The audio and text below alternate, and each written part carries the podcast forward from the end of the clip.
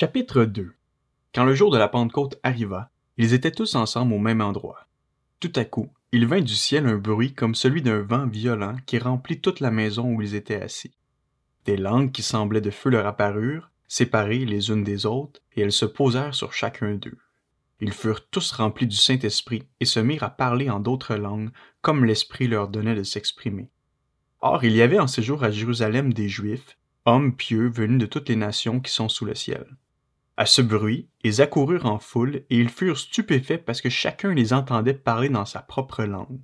Ils étaient tous remplis d'étonnement et d'admiration, et se disaient les uns aux autres, Ces gens qui parlent ne sont-ils pas tous galiléens?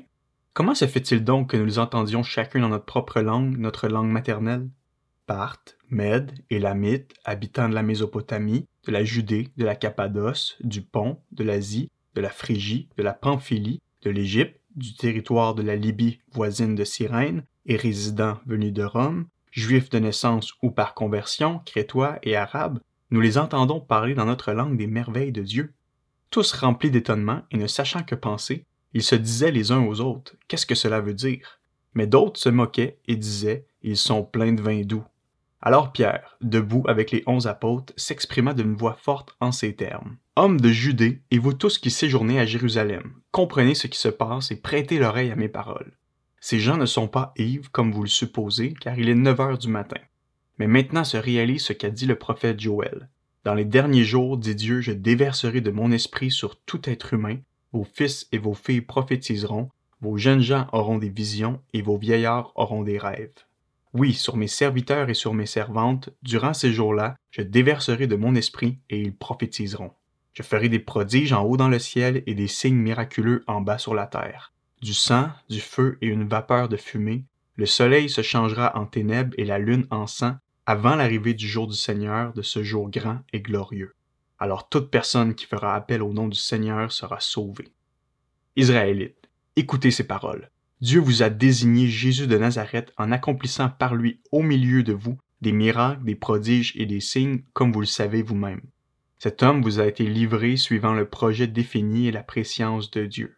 Vous l'avez arrêté. Vous l'avez fait mourir sur une croix par l'intermédiaire d'hommes impies. Mais Dieu a brisé les liens de la mort. Il l'a ressuscité parce qu'il n'était pas possible qu'elle le retienne. En effet, David dit à propos de lui, je voyais constamment le Seigneur devant moi parce qu'il est à ma droite afin que je ne sois pas ébranlé.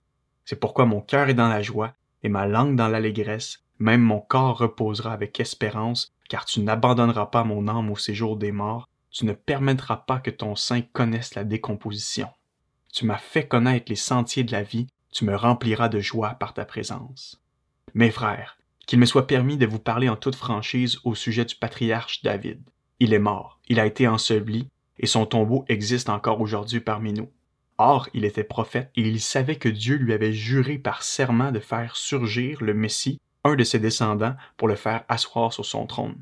C'est donc la résurrection du Christ qu'il a prévue et annoncée en disant qu'il ne serait pas abandonné au séjour des morts et que son corps ne connaîtrait pas la décomposition. C'est ce Jésus que Dieu a ressuscité, nous en sommes tous témoins.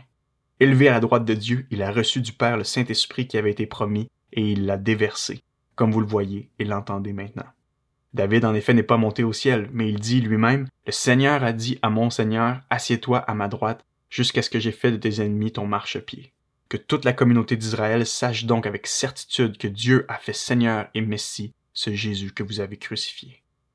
Après avoir entendu ce discours, ils eurent le cœur vivement touché et dirent à Pierre et aux autres apôtres, Frères, que ferons-nous?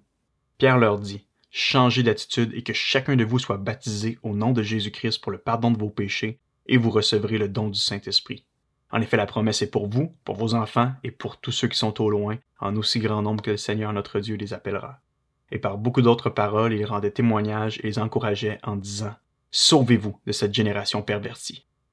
Ceux qui acceptèrent sa parole furent donc baptisés, et ce jour-là, le nombre des disciples augmenta d'environ trois mille personnes. Il persévérait dans l'enseignement des apôtres, dans la communion fraternelle, dans la fraction du pain et dans les prières. La crainte s'emparait de chacun et il se faisait beaucoup de prodiges et de signes miraculeux par l'intermédiaire des apôtres. Tous ceux qui croyaient étaient ensemble et ils avaient tout en commun.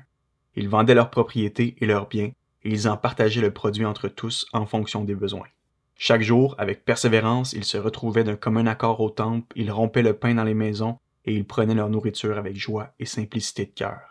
Ils louaient Dieu et avaient la faveur de tout le peuple. Le Seigneur ajoutait chaque jour à l'Église ceux qui étaient sauvés.